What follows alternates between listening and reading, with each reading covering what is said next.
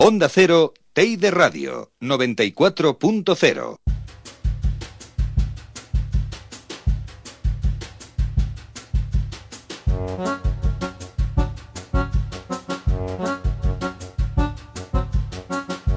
Aquí comienza un espacio dedicado a la sanidad con el patrocinio de Asisa.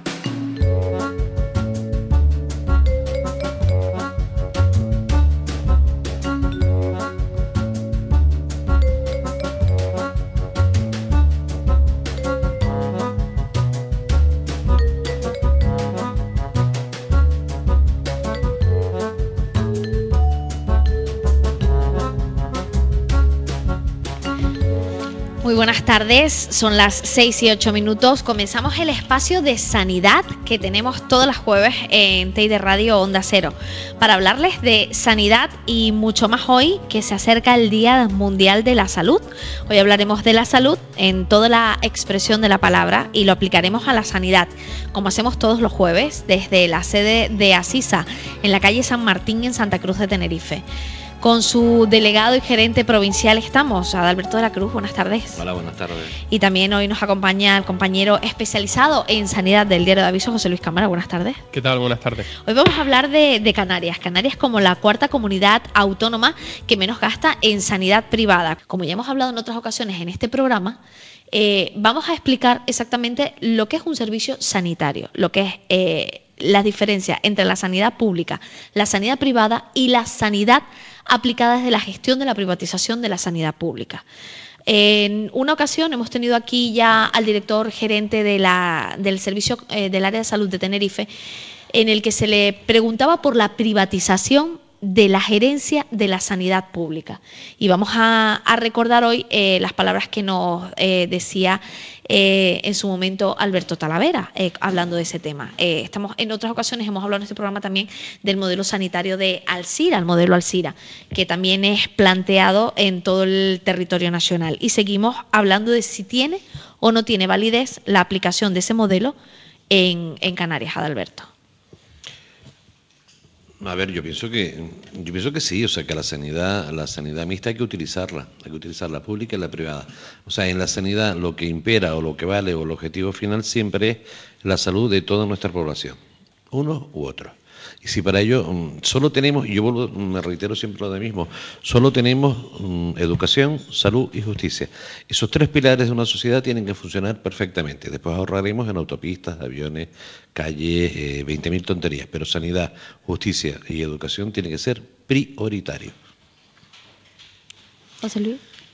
Sí, yo creo que. hombre, sí, sí, yo estoy, de acuerdo con eso, ¿no? Lo que, lo que siempre he dicho yo aquí también es que eh, el, problema de, de, la, de la sanidad, eh, tanto la pública como la privada, ha sido eh, pues esa concertación, ¿no? Y, sobre todo en, lo que se refiere a la pública, lo que ha sido la, la gestión administrativa de, de, todo eso, ¿no? Entonces, es más en una época como, como la actual, de crisis, de, de recortes y de, y de problemas se hace mucho más necesario eh, que esa concertación sea, sea eficaz y que esa, esa gestión sea igualmente eficaz. El Instituto para el Desarrollo e Integración de la Sanidad elaboró un, informe y en ese informe, de ese informe se desprende que Canarias es la cuarta comunidad autónoma que menos gasta en sanidad privada. El vicepresidente de este estudio, de este instituto, se llama Luis Mayero y le tenemos al teléfono. Doctor, buenas tardes. Buenas tardes, ¿qué tal eh, pues muy bien, ¿y usted qué tal está? Bien, bien, muchas gracias. Han hecho ustedes un análisis de la situación en 2013, el Instituto para el Desarrollo e Integración de la Sanidad. ¿Qué le parece si empezamos antes que nada por explicar qué es el Instituto para el Desarrollo e Integración de la Sanidad y en qué consiste y quién está asociado a este instituto? Pues me parece correctísimo y además se lo iba a haber propuesto yo. El Instituto, eh, Instituto para el Desarrollo e Integración de la Sanidad nace hace ya más de tres años está compuesto por el sector asegurador y el sector hospitalario de todo el país e incluso por eh, sectores profesionales, sectores de la industria farmacéutica y, sectores de la industria de la tecnología sanitaria. Por tanto, creemos que es un representante eh, bastante eh, cantidad y calidad de todo el sector privado.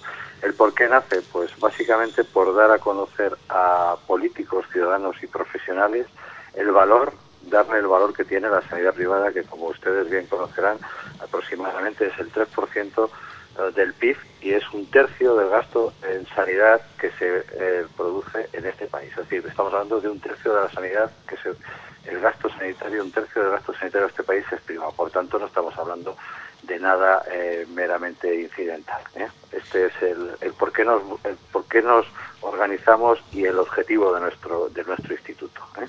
¿Eh? Así surge el instituto y han elaborado este informe, este análisis de la situación en 2013. Entiendo que los datos que se están aportando en este estudio tienen como valor este año y en el que se desglosa que Canarias es la cuarta autonomía que menos gasta en sanidad privada. Sí, nosotros venimos haciendo este informe desde nuestro nacimiento. Además de este informe, eh, hacemos, eh, hemos realizado eh, informes que creemos que es de máxima actualidad y de máxima importancia, como es un barómetro eh, sanitario de, de, credibilidad de nuestros clientes y como es un estudio de eh, los actos que se desarrollan, los actos profesionales, los actos médicos que se desarrollan en nuestros hospitales. Una de las creencias eh, que es como una especie de leyenda urbana, como dicen ahora vulgarmente, como se comenta en muchos medios, es que en la sanidad privada, en nuestros hospitales privados, lo que supone ese 3% casi del PIB, solo se realizan intervenciones menores. Hemos demostrado en estos otros informes que en la sanidad privada se desarrollan todo tipo de intervenciones para que, le voy a poner un ejemplo, más del 60% de PECTAC o de resonancias se desarrollan y se, se, se, realizan en el sector privado, muchas de las públicas con conciertos en el sector privado.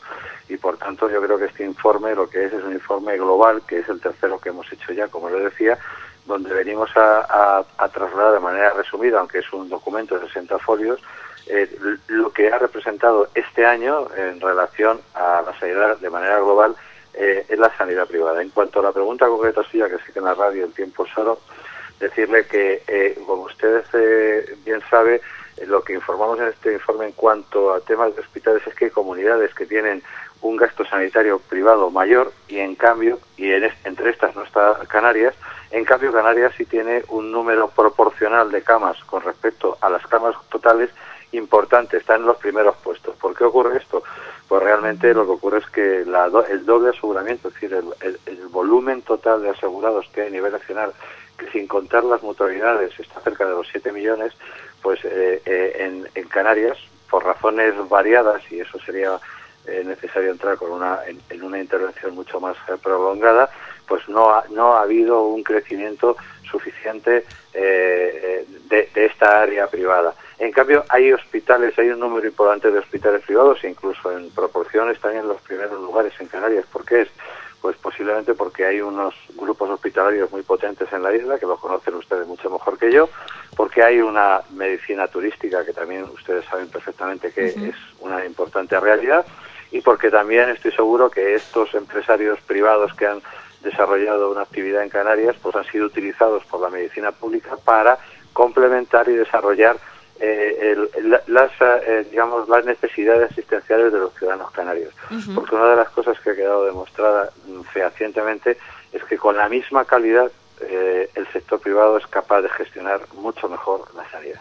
Con nosotros se encuentra Adalberto de la Cruz, que es delegado y gerente provincial de Asisa en Santa Cruz de Tenerife, y también se encuentra José Luis Cámara, que es periodista especializado en sanidad en el periódico Diario de Avisos, que forma parte del grupo de comunicación. Un saludo tanto para mi amigo como para el periodista. Creo que ellos quieren formularle preguntas también.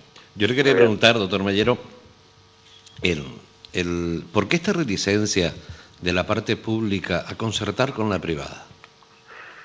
Bueno, más que reticencia, eh, a lo querido Alberto, no hay reticencia. ha, sido, eh, como bien sabes tú, y lo vamos a intentar eh, explicar de manera que lo entienda todo el mundo, la concertación con la, de la pública con la privada se desarrolla, se ha venido desarrollando en tres áreas.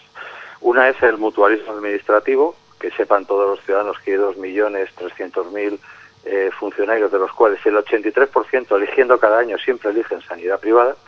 Están las concesiones administrativas, que son lo que ahora eh, en Madrid ha creado un cierto, una cierta tensión, pero venía desarrollándose en la comunidad valenciana, es decir, hospitales públicos, pero que gestiona la privada y que al Estado le interesa muchísimo, porque para que nos hagamos una idea, pues el gasto en la mayoría de las comunidades, eh, el gasto sanitario año y ciudadano está cerca de los 1.200, 1.300 euros sin, sin presupuesto cerrado y en cambio tanto en Muface, en las autoridades como en estas concesiones el gasto no llega a 700 euros.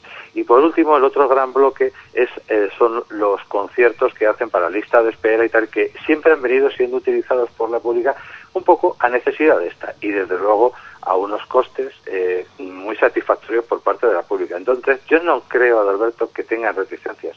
Lo que desde luego no han querido nunca es demostrar que eh, somos la misma sanidad y que jugamos en, el mismo campo, pero que además somos capaces de gestionarlo mejor.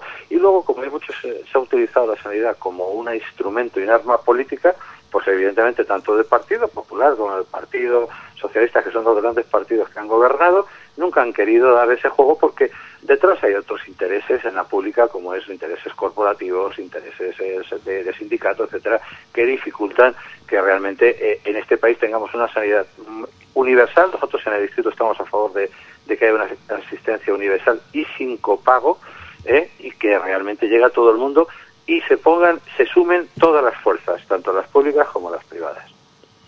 Yo, yo quería preguntarle, eh, doctor, eh, cuando eh, se desarrolla este, este estudio ¿no? y se habla de que Canarias es la cuarta autonomía que menos gasta en sanidad privada, ¿se tienen en cuenta también la, los condicionantes propiamente geográficos ¿no? de, de, las islas y se tiene en cuenta que prácticamente están concentrados todas las entidades privadas en dos únicas islas aquí en, en el archipiélago?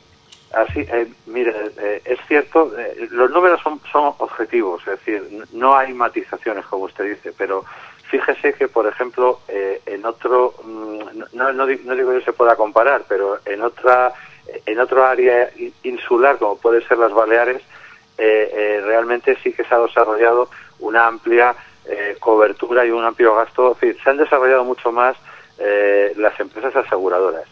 Eh, el por qué no ha ocurrido en, Canarias. Nosotros nos hemos limitado a dar cifras. Eh, eh, quizás, y en esto lo que decías a la compañera suya antes, sería necesario, me encantaría poder, porque nosotros estos informes que hacemos sobre hasta dónde se ha introducido la, sanidad privada lo hemos ido desarrollando por todas las comunidades autónomas, porque como ustedes han visto tenemos informes de cada una de las comunidades autónomas. También lo tenemos en el grado de satisfacción de los ciudadanos. Entonces yo creo que, y es una buena pregunta la suya, quizá deberíamos de ver independientemente de por qué a lo mejor las aseguradoras no hemos sido capaces de motivar a los eh, canarios para que se desarrolle una mayor eh, aceptación de, nuestra, de nuestro producto, lo que es claro es que hay unos hospitales privados magníficos con grandes eh, empresas de ámbito nacional que tienen hospitales también en las islas. Yo creo que hay una importante posibilidad de, y de hecho la pública lo utiliza con frecuencia, entonces lo que deberíamos de ver es esos matices que usted dice y hacer un estudio más profundo de por qué ocurre eso allí, porque es muy curioso que hay una proporción de camas muy importante, en eso Canarias sea de lo primero en cuanto a camas privadas en el contexto global, en cambio el aseguramiento pues está básicamente, como decimos en el informe, pues en Madrid, Cataluña, País Vasco y Baleares. Básicamente tengan cuenta que tengan cuenta que Baleares y en, en, en algunas zonas de Madrid el doble aseguramiento, es decir, el número de personas que tienen además cobertura pública, una póliza privada en muchas en muchas zonas de la ciudad cerca del 30%, es decir, cifras realmente importantes. Desde luego, en Canarias estas cifras quedan muy lejos. Mm. Claro, digo que quizá tiene que ver también con, con la tasa de desempleo, que Canarias es una de las bajas, con la ratio, la ratio de profesionales, que es una de las más bajas de, de todo el país. No le incluso quepa, ninguna, no le quepa ninguna duda que la dificultad para que Roberto conoce perfectamente, eh, puedan trasladarse y desarrollar su actividad hace que dificulta y, y esa, esa, esa y esos diferentes islas donde, como usted bien dice, se concentran solo las grandes, los, los centros, eso dificulta, desde luego, eh, eh, es algo que habría que ver realmente si eh, el puesto que ocupa Canarias con esos matices a lo mejor no, no sería ese, sino sería alguno, había, habría que adelantarle algunos puestos más. Pero desde luego yo creo que la actividad aseguradora en Canarias está eh, y en eso pues también entonamos un mea culpa por parte de todos nosotros. Nosotros estamos haciendo porque yo aparte de vicepresidente de IDI soy el delegado provincial de Asisa en Madrid y tanto el doctor Alberto como todo su equipo de gente están haciendo una labor estupenda y las otras entidades y los hospitales pero yo creo que ahí tenemos un camino por recorrer y yo creo que la sanidad privada demostrando como queremos demostrar la calidad porque yo creo que sin calidad no se puede eh, enfrentar uno a ningún reto, pues vamos a conseguir seguramente mejorarlo y desde luego en un escenario mejor, como usted bien dice, en, un en el escenario que estamos ahora moviéndonos de económico es complicado. De todas formas, en el informe ahora creo que eh, también eh, ustedes conocerán que lo que decimos es que eh, el sector asegurador en estos años tan críticos y con una economía tan, tan baja ha sido capaz de, no digo de crecer como venía creciendo con dos dígitos, pero sí crecer en ese uno, en torno del 1% en número de, de asegurados. Luego hay que decir que las aseguradoras en este país son potentes y funcionan bien y quizás deberíamos de llegar a todas las rincones de la geografía en el mismo con el mismo nivel de intensidad, ¿no?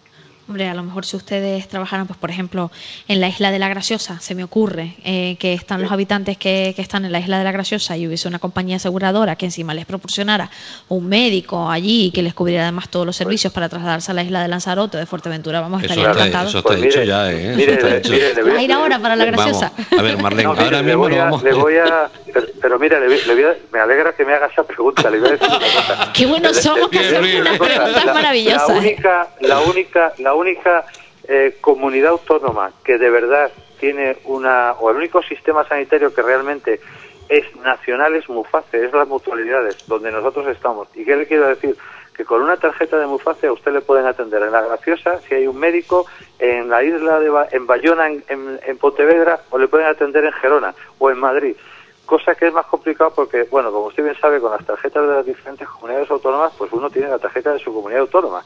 Y luego, pues hay que hacer una serie de acuerdos, instrumentos y normas eh, que, que le faciliten a uno, la, lógicamente, la asistencia en otra comunidad. Pero el las mutualidades, como le he dicho, son 2.300.000, de los cuales el 83% están en la sanidad eh, privada, básicamente entre eh, las compañías grandes, como puede ser la nuestra, SISA, y las otras compañías grandes que están en el sector, pues eh, en este caso nosotros estamos obligados por concierto a atender cualquier paciente en cualquier lugar. Y de hecho, eh, eh, algo que nos agrada mucho a los madrileños ir a Canarias, pues muchos madrileños, muchos funcionarios de Madrid, pues van a Lanzarote, van a Fuerteventura, van a Tenerife, van a zonas diferentes de, su, la zona sur, la zona turística, y, y tenemos la obligación de o tener un centro o reintegrarle el gasto sanitario que, con- que conlleve la asistencia que tengan en cualquiera de estas zonas. O sea que realmente mm, creo que eh, nosotros sí que trabajamos en la línea de que la cobertura sea en todos los niveles y en toda la intensidad posible. ¿no? Y en el caso de Tenerife, aparte de Mufasa, también se lo pagamos a todos los pacientes privados y de colectivos.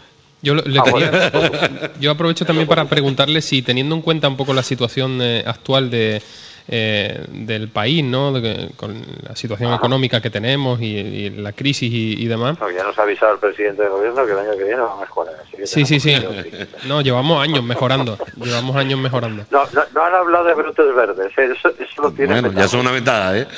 Pero porque ha llovido poco todavía. Eh, Pues con, pues No, con la que aquí- está aquí cayendo, por eso digo, con la que está cayendo, Aquí no mucho. por eso digo que ahora con lo que está cayendo seguro que se ponen Aquí verdes los está, cayendo, aquí está cayendo mucho.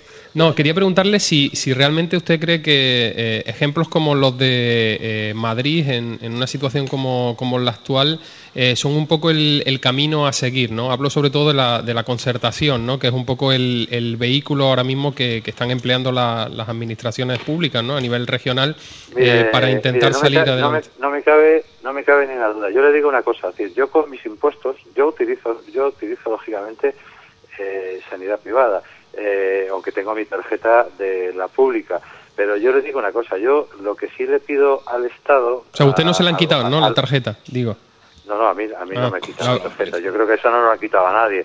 No, Eh, bueno, yo creo que esos al- son todos... También, también estamos hablando Algunos de sí. urbanas. Algunos. Eh, mire, yo lo que le digo es que eh, lo que sí nosotros como ciudadanos a los gobiernos le debemos de pedir en nuestros impuestos, que sabe bien usted que es con lo que se eh, tiene que desarrollar eh, eh, la sanidad, pues eh, la ejecuten para que llegue a todo el mundo y con el menor gasto posible y con la máxima calidad. Entonces, si eh, el modelo anterior, donde todos los, hospitales son todos públicos, todos son funcionarios, hay un, hay, hay un gran colectivo, eh, eh, digamos, eh, donde hay una cantidad de, de, de, eh, de, de maneras de funcionar del siglo pasado, casi, le digo yo, y donde se ha demostrado que claramente la asistencia está saliendo a un precio mayor, pues eh, yo lo que le pido al gobierno es que no baje la calidad ni la ni que la sanidad deje de llegar a todos los ciudadanos y que para conseguir esto hay que buscar una fórmula. Oiga, que no son solo fórmulas que nos hemos inventado en España, ¿eh? que la sanidad de, de manera global eh, eh, se desarrolla en todos los países del mundo, en toda Europa, de una manera o de otra, donde hay sitios donde uno puede ir al médico que quiera y luego el Estado le reintegra, donde eh, la sociedad, la, medicina pública y la privada se confunden, donde realmente no hay que ser funcionario para atender a un paciente en un hospital. Es decir, evidentemente que esto es el modelo a seguir. Hay que hacerlo bien, hay que hacerlo, hay que explicarlo bien a los ciudadanos y a veces lo que no hay que hacer es las cosas de manera precipitada que provoque que demos pasos hacia atrás. Pero desde luego en que la, eh, nosotros estamos dando asistencia a eh, estamos haciendo asistencia pública porque los funcionarios son es, es eso es público y las concesiones que así se tiene que tiene eh, dos participa de dos en la Comunidad Valenciana y una en Madrid es asistencia pública y están encantados los pacientes porque luego a repetir que los funcionarios cada año eligen y los pacientes que están en Torrevieja, en Elche o aquí en Madrid, en Torrejón, están encantados que tengan un hospital, porque le digo una cosa, nosotros hemos hecho en Torrejón un hospital en 18 meses. Ahora en esta situación económica del Estado es imposible que haga un hospital en 18 años. Y, y, esto al final, ¿quién es el gran beneficiado? Los ciudadanos. Por tanto, creo que es que es obligado que el modelo asistencial vaya por esta vía y se rompan todos los bloqueos políticos estigmatizantes que hay. ¿eh? Doctor, le agradezco muchísimo que nos haya atendido, no le robamos más tiempo para que atienda a usted a, su, a sus pacientes también. No vamos a tenerla en exclusiva. Muchísimas gracias, buen día. Hasta luego, buenas tardes. Nos vamos a ir un segundito a publicidad y a la vuelta seguimos hablando. En este caso de, ¿saben ustedes? Pues por ejemplo, les pongo yo en antecedentes que hay 149 médicos menos en nuestra sanidad, en este caso en nuestra sanidad pública, porque han tenido que ser jubilados forzosamente. Enseguida hablamos del tema. Onda Cero, de Radio, 94.0. Segundo torneo de pádel, Fuente Alta. Del 5 al 20 de abril en las instalaciones del Tenerife Paddle Center en La Laguna. ¿A qué esperas? Inscríbete ya en las oficinas del Tenerife Paddle Center o en la tienda Todo Paddle del Centro Comercial Parque Boulevard y disfruta de un gran torneo con los mejores especialistas del paddle en acción. Organiza Tenerife Paddle Center. Patrocinan Fuente Alta, Asisa, Caja 7, Red de Concesionarios Volkswagen y Mutua Tinerfeña. Colaboran Todo Paddle, Naviera Armas, Seteca Visión Tecnológica, Tirma, McDonald's, Gimnasios Dogasport, Supermercados Dialprix, Hotel Luz de Mar, Gourmet Land, Ruta Gastronómica, Laboratorios Cosey, Diario de Avisos y Tei de Radio Onda Cero. ¿Trabajas con el vidrio? Subicam.com. ¿Eres instalador de vidrio? Subicam.com. ¿Eres profesional y te dedicas al sector de vidrio plano en Canarias? En Subicam tenemos todo lo que necesitas. Todo tipo de herramientas, accesorios y herrajes para la manipulación e instalación del vidrio. Entra en subicam.com y conócenos. Subicam, al servicio del profesional del vidrio en Canarias.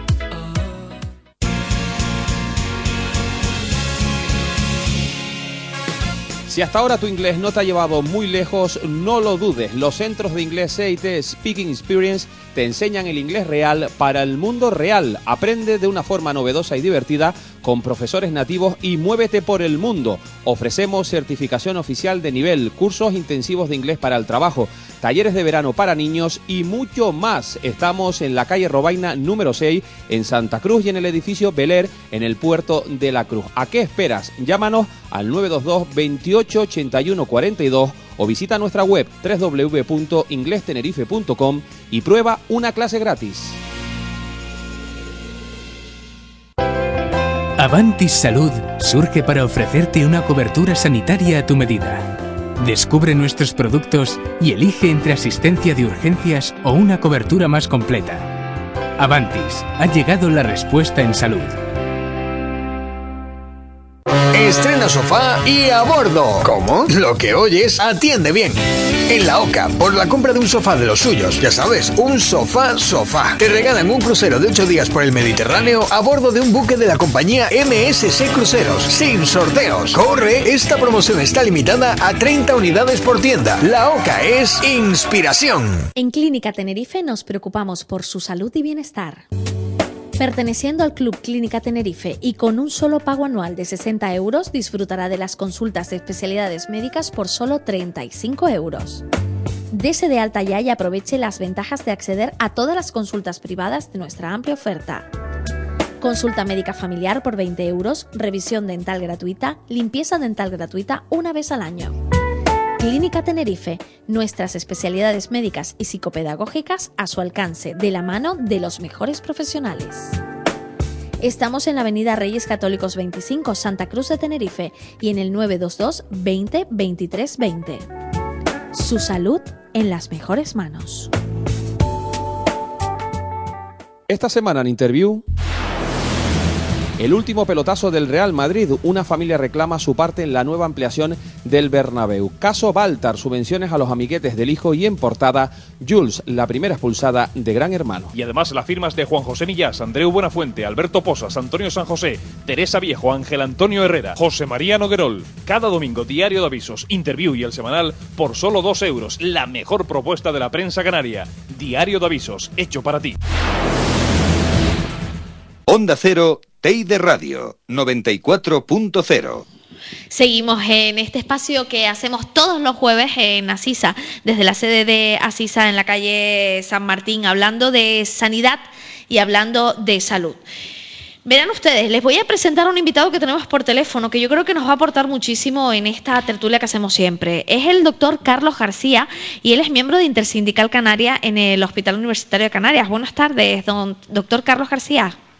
Buenas tardes, hola. Eh, nos interesan unas declaraciones que hacía usted en las que comentaba que hay 149 médicos menos que además han sido jubilados forzosamente. Efectivamente, ¿no? Pues eso ha pasado hace 48 horas, el día 1 de abril, pues se conformó la aplicación de una normativa que apareció en la Ley General de Presupuestos de Canarias, de la Comunidad Autónoma de Canarias, de 31 de diciembre pasado, donde decía que a fecha 31 de marzo 238, me parece recordar, trabajadores sanitarios quedarían jubilados forzosamente, de los cuales 149 eran facultativos médicos, ¿no? Pero hay que hacer la consideración de que son eh, profesionales sanitarios que tienen concedidas prórrogas legales establecidas por el propio Servicio Canario de Salud e incluso algunos con sentencias judiciales eh, con prórrogas de actividad privada, de actividad profesional hasta los 70 años. Y esta ley nueva de aplicación del Gobierno de Canarias, pues ha forzosamente jubilado a todo este personal de más de 65 años, que es el que tiene 66, 67, 68, bueno, pero con prórrogas legales establecidas que han sido vulneradas, eh, yo creo que eh, ilegalmente, y nos hemos quedado con 149 facultativos menos dentro de la sanidad pública de Canarias. Si encima la sanidad pública, que todos conocemos cómo está, con la precariedad que los ciudadanos conocen y con las denuncias que todo el mundo formula con respecto a ella, pues imagínese usted 149 facultativos médicos y otros tantos enfermeros, otros tantos sanitarios, otros tantos auxiliares que también quedan jubilados con la aplicación de esta ley. Pues sí, y a todas estas, el presidente del Gobierno de Canarias anunciaba en el debate eh, sobre la nacionalidad eh, que iban a convocarse o que íbamos a tener a 140 médicos nuevos. Por tanto, ya se entiende que se suplen unos por otros, ¿no? Bueno, eso es la teoría, ¿no? Esas son las buenas voluntades, ¿no? Buenas palabras y buenas voluntades, siempre los políticos que nos gobiernan están dispuestos a ofrecernos a los ciudadanos. Lo que ocurre es que estamos ya bastante cansados de todas estas promesas incumplidas a lo largo de tantos años, ¿no? Porque la sanidad canaria, la sanidad canaria es una de las sanidades que peor eh, catálogo tienen a nivel nacional. No lo digo yo, lo dicen muchas asociaciones de usuarios, lo dicen eh, las federaciones de la sanidad pública, de defensa de la sanidad pública, lo dice el defensor del pueblo, los diputados del comune, lo dice, lo dice mucha gente. Entonces, eso son buenas, eh, buenas, buenas razones, como dice el refrán, obras son amores y no buenas razones. Eh, nos han prometido esa nueva contratación. Yo sí le puedo garantizar que estos 149 facultativos que han sido jubilados antes de ayer no tienen a día de hoy ningún tipo de recambio. No hay ninguna persona contratada en su nombre. En ninguno de los cuatro hospitales grandes de Canarias, tanto el, insular de Las Palmas como el Negrín, el de la Candelaria y el hospital universitario, eh, teóricamente con la jubilación de estos 149 tenían que tener ya formulada las contrataciones de estos 140 nuevos facultativos. Ninguno de estos cuatro hospitales las tiene. Pero claro, Eso te lo puedo garantizar. ¿Cuándo van a llegar? Pues no lo sabemos. Vamos a ver qué, cuál es la palabra. Y, y vamos a suponer que efectivamente, y ojalá sea así, ¿no? que estos 140 nuevas contrataciones aparezcan, eh, al final la sanidad se va a quedar igual, porque como usted acaba de decir, es vestir un santo para desvestir a otro. Usted me jubila a 149 y después me pone a 140. Pues estamos en la misma. Las listas de espera van a seguir iguales, porque es que no han, no han contratado a más personal. Doctor, y, eh, lo harán. Aprovecho y le presento. En la mesa está con nosotros José Luis Cámara, que es periodista del Diario de Avisos, que además es específico, eh, un compañero especializado en sanidad y también se encuentra el doctor Adalberto de la Cruz, que creo que también conoce, porque quieren hacer también eh, un diálogo con usted y quieren formular alguna pregunta, sobre todo José Luis.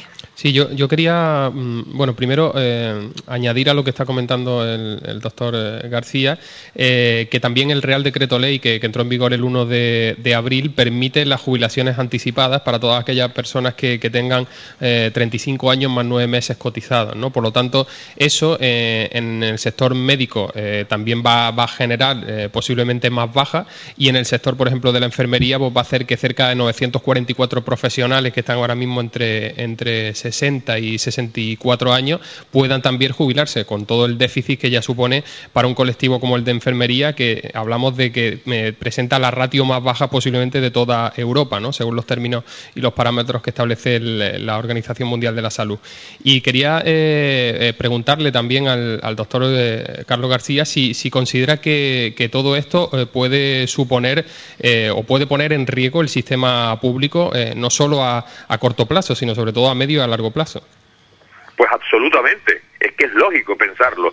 Si estamos con la precariedad que decía antes, donde vamos a ver, hace año y medio el gobierno de Canarias cerró los quirófanos de tarde, que ha estado manteniendo la tesis de que los quirófanos no estaban cerrados y ahora la nueva propuesta son 140 nuevos facultativos para abrir los quirófanos. Pero usted por la tarde, y usted no nos había dicho durante todo este tiempo que no estaban cerrados. Hay una gran contradicción en esa, en esa eh, manera de pensar. Pero si hace año y medio ellos cerraron los quirófanos de tarde y también dijeron que no se iba a afectar la, la, la, lista de espera, que con la productividad solo de, la de mañana, de la, del horario de mañana en los hospitales, se iba a mantener igual. Bueno, la lista de espera, ¿saben ustedes cómo se han duplicado? Ellos dicen que son 30.000 las cifras de, de, usuarios en lista de espera y nosotros tenemos los datos de 45.000. Me da igual que sean 30 o 40.000, es una verdadera barbaridad. Si usted ahora quita traumatólogo, urólogo, anestesista, cirujano y otros especialistas, desde luego se tiene que resentir, pero a corto plazo. No es que dentro de unos meses, no, no, se lo puedo decir yo, en 24, 48 horas, ahora mismo hay menos facultativos trabajando, con lo cual se tiene que resentir inmediatamente la asistencia pública, ¿no? Carlos, de todas formas, si se quitan 149 médicos entre 60... Yo soy contrario a que se jubile una persona mayor de 65 años. ¿eh? Pienso que una persona mayor de 65 años lo que debemos hacer es eh, retirarle trabajo y, utilizar de ella toda esa experiencia que tiene. Ahora, de, una, de 149 médicos de 65 años, su actividad asistencial en el día a día tampoco será de primera fila. O sea, no, no es que se mm, quiten 149 y no se dejen de poner. O sea, no es lo mismo una cosa... O sea, no es lo mismo que dejemos 149 médicos de 65 años o mayores y pongamos gente joven. No, lo que pasa es que la medida, tal y como la anuncia el presidente del gobierno de Canarias, es que esas 140 contrataciones van destinadas a un plan de choque contra las listas de espera, cosa que no es cierta. Es decir, esas 140 contrataciones van a paliar esos 149 y probablemente no sustituyan los 149 que se van. Además, si se abren otra vez los quirófanos en horario de tarde, los, médicos, los, médicos trabajarán en horario de mañana o de tarde. O sea, no pueden echar más de 7, 8 o 9 horas. es otra cosa que tenemos hablar. ¿no? Decir, yo por la mañana o por la tarde. Frente a eso que tú me dices de la mañana y tarde de los horarios, mm, tiene que haber algún estudio que demuestre que somos igual de rentables los médicos, yo soy médico, por la mañana que por la tarde. Hemos utilizado, a lo mejor cabría esta posibilidad, que no sé si es cierta o no, que hemos utilizado la tarde eh, en detrimento de la mañana. No lo sé, hay más cosas que hay que analizar, pero no largarlo aquí decirlo así y ya está tan sencillo. Eh, creo yo, no sé. No, pero digo yo que cuando se utilizaban los en horario de mañana y de tarde y había menos listas de espera sería porque eso funcionaba. Claro, pero sería, a lo mejor saldría un coste pero excesivo, excesivo, excesivo. O a lo mejor podría, podría ser. Pero a lo mejor no costaba, no costaba vida. Podría ser hasta un chanchullo. Usted puede intervenir, doctor García, cuando quiera, ¿eh?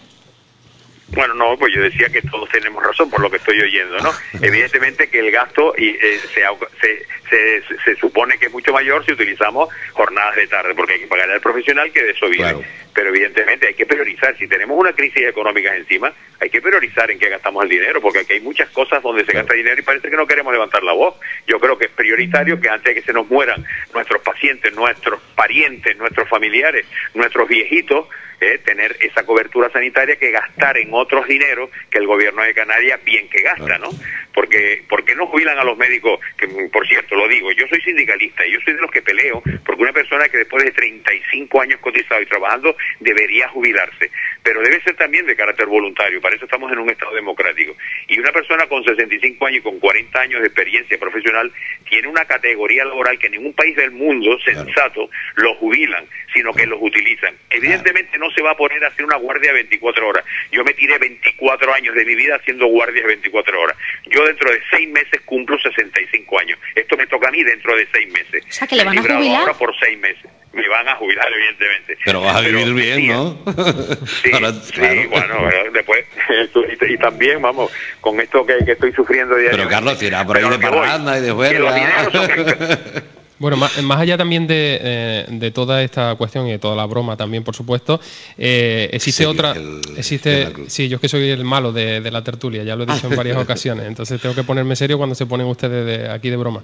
Eh, más allá de, toda esta, de toda esta medida ¿no? y todas estas decisiones, también se esconde otra realidad que a veces mm, estamos pasando un poco desapercibida, pero que todos estos profesionales tampoco van a poder seguir ejerciendo en, la, en las prácticas clínicas que dan, porque la mayoría son jefes de servicios, de departamento, son profesores asociados de la universidad y eso va a generar un déficit de conocimiento para los alumnos que están ahora mismo en la universidad, que no sé dentro de unos años cómo van a salir esos, esos alumnos, ¿no? que son los médicos que ahora se van a contratar, estos 140, que la mayoría son eh, pues residentes o, recién terminados que, que, apenas tienen experiencia.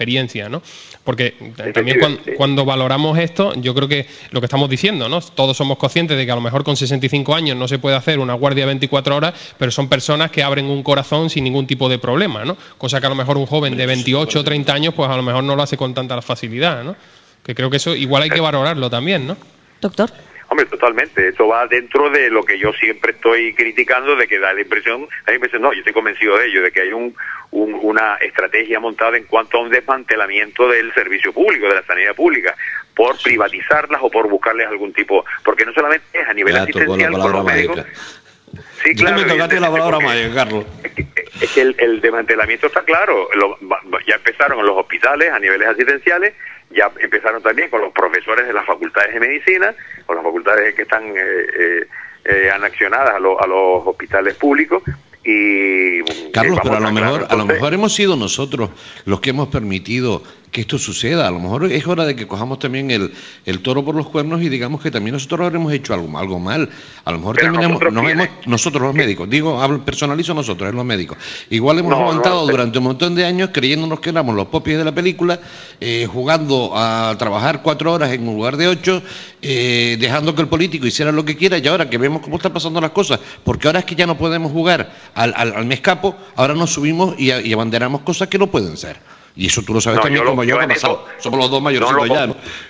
no lo comparto del todo porque yo a nivel político los señores estos que nos han gestionado durante toda la vida le hemos permitido todo Carlos tú lo sabes. no no les hemos permitido. ¿Ah, nos han obligado. No, las no, políticas de poder las tienen ellos. Los profesionales hemos no, claro que eso en medicina el poder lo tiene ellos de, de, de, de, de profesionales diarios nos han anulado. No, no, no, no, no, no, no, no, los médicos, no, no, no, no, no, Carlos, no. Hemos permitido durante el tiempo, no, no, dentro, durante el tiempo hemos permitido vivir la papita suave, ¿eh? la hemos aguantado, hemos mantenido. Por la mañana en la pública, por la tarde en la privada, hemos jugado aquí a un sí pero no, y ahora que nos tocan, no. Cuando al político en su momento nos hubiésemos puesto todos serios y le decimos, se acabó, señor Rodríguez, o señor Román, o señor el que sea, me da igual, Adán o, el otro, señor, o señor Aznar, claro, pues sí, Carlos, o no es verdad. Evidentemente sí, pero para eso tenemos que habernos echado a la calle, tirar piedras, pues sí, pues tira piedras claro, claro. ¿Y ahora qué ah, quieres? ¿Echar piedras ahora? no, bueno, pues yo de luego no voy a resistir. Yo ahora con 66 años estaría bueno, pero ya estás comiendo toda la... Mira, me decía don Diego de Armas, a don Diego de Armas le comenté yo una vez, pero jefe, esto hay que hacerlo así y tal. Y me decía, dice, yo tengo 70 años, Adalberto, te toca a ti jugar ahora. O sea, nosotros ya, yo tengo 54, soy un poquito más joven que tú, pero soy un viejo también ya, tengo ya mi edad. Pero claro, hemos perdido durante un montón de años, hemos estado calladitos y aguantando la tontería y siguiendo el juego. Ahora nos toca esta. Hombre, que se jubilen 149 señores de 65, de 65 a 70 años ya le toca. Te garantizo que de la privada no se jubilan. Hola. ¿eh? Hola. Hola, don Carlos. Hola. Sí, ¿nos oye, doctor? Hay problemas en la comunicación. Bueno, Bueno, yo te garantizo que de la- estos 149 ti- personas, médicos, compañeros, de la, de la privada no se jubilan, porque tienes un montón de ellos que se jubilan y siguen teniendo su consulta privada. Bien, pero que ya les toca también, ¿no? Pero hemos vivido un montón de tiempo. A ver si ¿no? al final vas a terminar dándome la razón con los viajes aquellos, ¿eh? Eh, que yo dije una vez Que y por sí, poco sí, me yo no te- echaron de. que yo no te- de- yo no te quito la Ah, razón vale, en vale. no sé eso, si tenemos pero- al doctor otra vez, don Carlos. Ah, doctor, pensé, pensé que habíamos perdido la comunicación. Bueno, pues nada, muchísimas gracias por entrar con nosotros, por lo menos para despedirle, que sé que estaba ajetreado esta tarde. Le agradezco muchísimo que haya entrado con nosotros y nos haya contado. Eh, repito, don Carlos García, doctor, miembro de Intersindical Canaria en el Hospital Universitario de Canarias. Muchas gracias, buenas tardes. Gracias a ustedes. saludos. Gracias, doctor. Buenas Saludos, tardes. Carlos. Bueno, pues vamos a aprovechar ya en la recta final del programa, que es que el tiempo pasa volando y mucho más cuando las conversaciones son entretenidas. Y vamos a hablar del próximo día 7 de abril, que es el Día Mundial de la Salud, donde este año la Organización Mundial de la Salud ha lanzado el eslogan Contrólese la tensión arterial. Según los datos que dan, la hipertensión es uno de cada uno de cada tres adultos tiene la tensión arterial elevada y además 17,3 millones de personas murieron en 2008 afectadas por enfermedades cardiovasculares. El 80% de las defunciones por enfermedades no transmisibles se producen en países con ingresos bajos y medios. Son datos que nos están dando desde la, eh, desde la Organización Mundial de la Salud. Así que a cuidarse la atención. Hemos hablado muchas veces de la atención, de la sal, de cuidarse el corazón y sobre todo de la alimentación también, ¿no, Adalberto? Mira, yo en esto, en- cuando hablamos de la tensión arterial, cuando hablamos de la diabetes, yo sería partidario de una cosa, por lo menos yo es lo que hago en mi, en mi consulta lo hago con mis pacientes. Yo procuro que el médico de la hipertensión o el médico de la diabetes sea el propio paciente. Yo como médico lo único que hago es informarle, decirle lo que debe hacer e intentar coordinar su patología. Tensión arterial. Uno de cada tres hipertenso. Probablemente dicen que decimos que la primera causa de muerte es la infarto de miocardio. Yo diría que la primera causa de muerte es la hipertensión. En infarto de miocardio siempre detrás hay una hipertensión o un porcentaje muy elevado de casos. Yo que intentaría hacer o que yo qué qué haría, o sea, yo yo hay varias cosas, o sea, en cuanto a la atención, todo el mundo debe de tener la rutina, igual que se ducha todos los días, igual que come tres veces al día, igual que se viste, igual que va a trabajar, de tomarse la atención.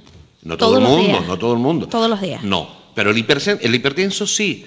Esa cifra de tensión que tú te tomas todos los días, al final es una aportación, es una información, porque a mí no me sirve que yo te diga, a ver, a mí tú me tomas ahora la tensión y te tengo a ti delante y la tengo alta.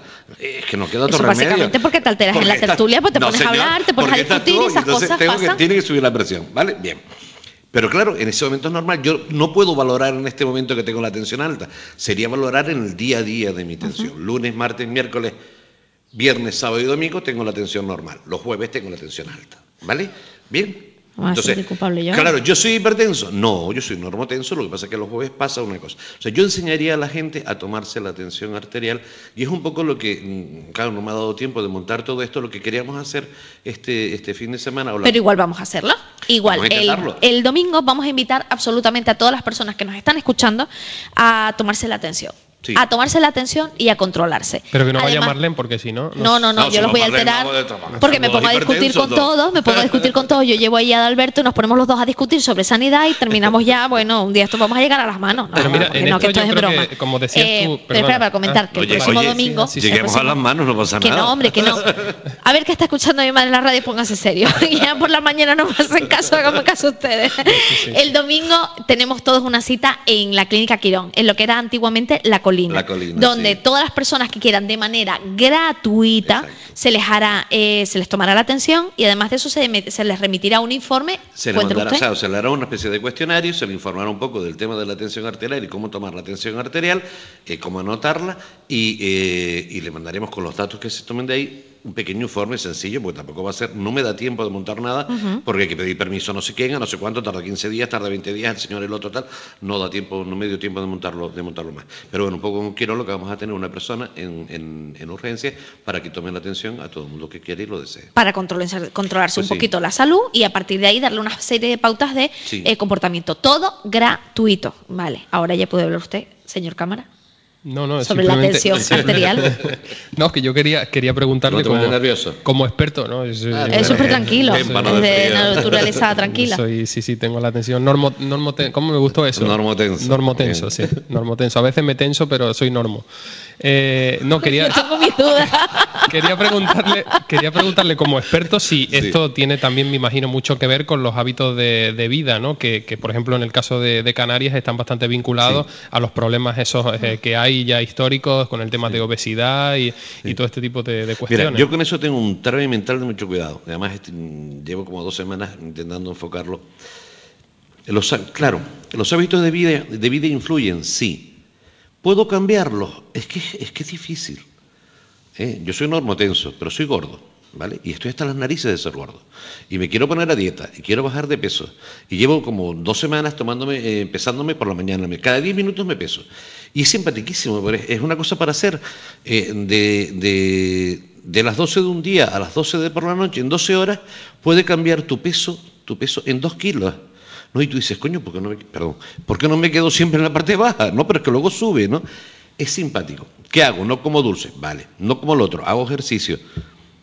Pero el problema es que la sociedad está ahí, el día a día está ahí y tendremos que buscar alguna solución de ver cómo podemos controlar todo esto. La Pero yo hago ejercicio, ¿eh? Tú has- tú- bueno, tú, David, tú eres delgadito. Y tengo el menos tiempo que tú, seguro. Casi seguro que sí, estoy convencido de ello, pero, pero, pero aparte de ello, pero claro, yo te diría, no me vendas la película tuya, yo te vendo la mía. Yo, No, bueno. gordito, ¿qué hago? ¿Qué hago? Pues ejercicio, por ejemplo. Ejercicio, ¿a qué horas lo hago? Pues no sé. Tú- si cuando termino de aquí a las 9 de la noche estoy fuera de quicio. ¿Y por la mañana, llegar- antes de entrar? Por la mañana entro a las 8. Bueno, pero hay un gimnasio maravilloso que vas. de madrugada y ahora te doy la ¿Quieres dirección que y vas. vaya de madrugada Por también? ejemplo, De siete a hay gente ocho que va a puedes- las 2 de la mañana. puedes ir a Bueno, nadar. pues señores, no iría, no Y no son nunca- vigorexicos. Nunca a vuestra consulta. No me gusta. No me gusta. Y después viene el hábito. Y ahora vamos- te vas a comer. Hoy me fui a comer con mi, con, con una- mi familia, vamos. No te tomas el vasito de vino. O no te tomas Bueno, el uno sí. Uno sí, pero no más. Uno sí. Bueno, un vasito, un vasito, pasa que duró toda la comida. Ah, pero el vasito. El vasito. A mí un vasito me dura, una Ah, copa dura lo que dura. Vale, lo que dura Pero dura. él rellena, ¿no? tú no. Claro. ¿Me entendéis? O sea, llevar después, o sea, hacer toda la medicina es, es que es mucho más complejo llevarlo, llevarlo así. Sobre todo la medicina tenemos que conseguir que sea, comillas, agradable. Intentar buscar qué forma el, paciente es dueño de su salud y podemos llevarla a- a- a conseguir aquel objetivo que pretendemos de la forma más agradable posible. Hay un problema, que es que los médicos no tenemos ni idea de medicina. O sea, cuando yo estudiaba se hablaba de un 1%. Pues si un médico dice ponle- eso, entonces agarra. Eso me lo decían mis profesores a Yo mí, te iba, que sabemos te iba a un decir que 1%, dejaras un mensaje, que dieras un mensaje positivo ahora, todo Bueno, eso. te, lo, te- estoy diciendo que cuando yo Es estudié de- sabíamos un 1, hoy sabemos un 2. Ah, bueno. ¿Entiendes? Vamos a ir poquito a poquito. Pero hay que buscar una medicina, seguro, adaptada al paciente. Adaptada. Es que todo el día, ayer tenía un señor que tenía un problema de cáncer.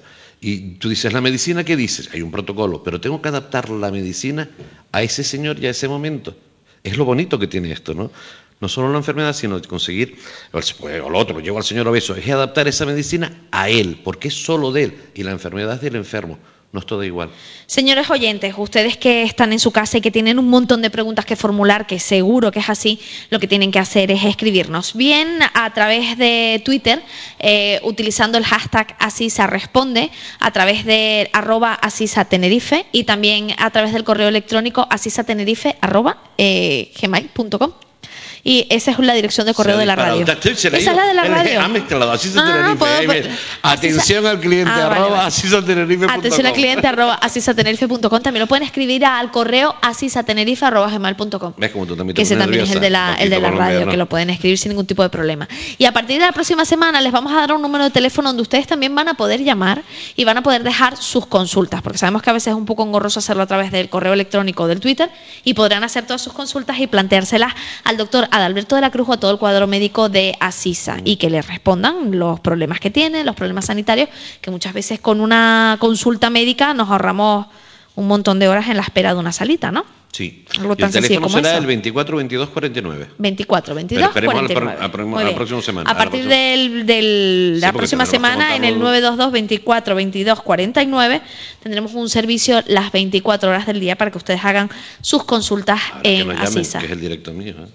¿Ese es el tuyo? El ¿Directo?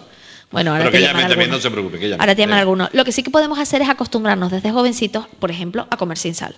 Para que cuando seamos mayores y seamos hipertensos, pues ya no tengamos Sí, sal. mi cuñada se tomaba los huevos fritos con azúcar. Ay, por Dios. Pero tú sabes los huevos Sí, fritos con sal, lo buenos que son.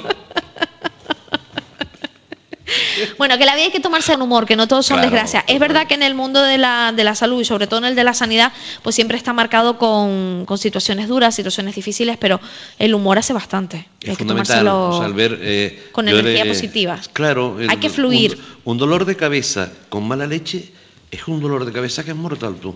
El dolor de cabeza, no como una leche, porque no puedes estar contento con un dolor de cabeza, pero observándolo de manera positiva, sí podéis, sí podéis, eh, eh, es distinto vivirlo. Tenemos que hablar de los aviones. Y la próxima semana se me está ocurriendo a mí, aparte de los aviones, si quieres, vamos a hablar de, de régimen. ¿Qué te parece?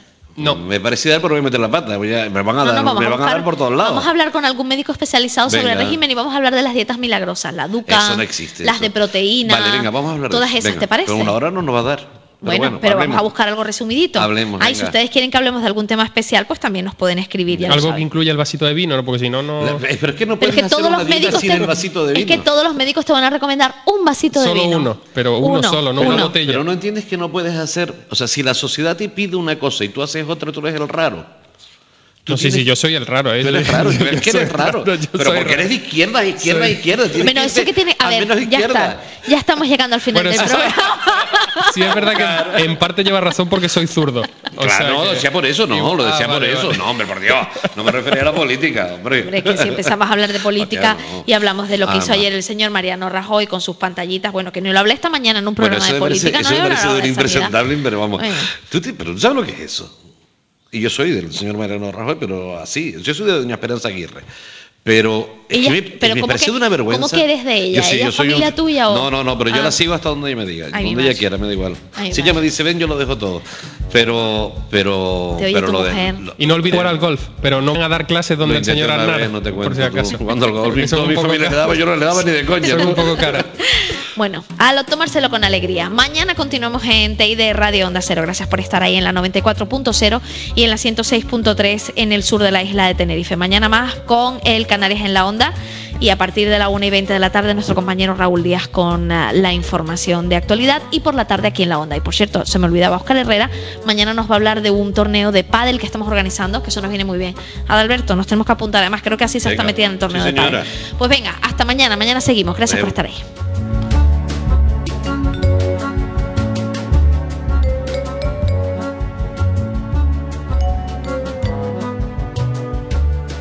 Cada jueves, espacio sobre la sanidad con el patrocinio de Asisa. Son las 8. Las 7 en Canarias.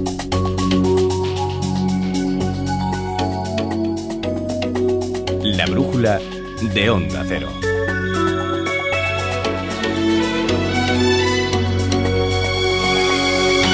Con Alsina. Les voy a decir una cosa, si cualquiera de ustedes va por la calle y un señor le grita toripollo, seguro que como poco se mosquea. Porque aunque usted no lo sepa seguro, porque esta palabra igual no la ha escuchado nunca, tiene la sensación de que le están insultando. Si usted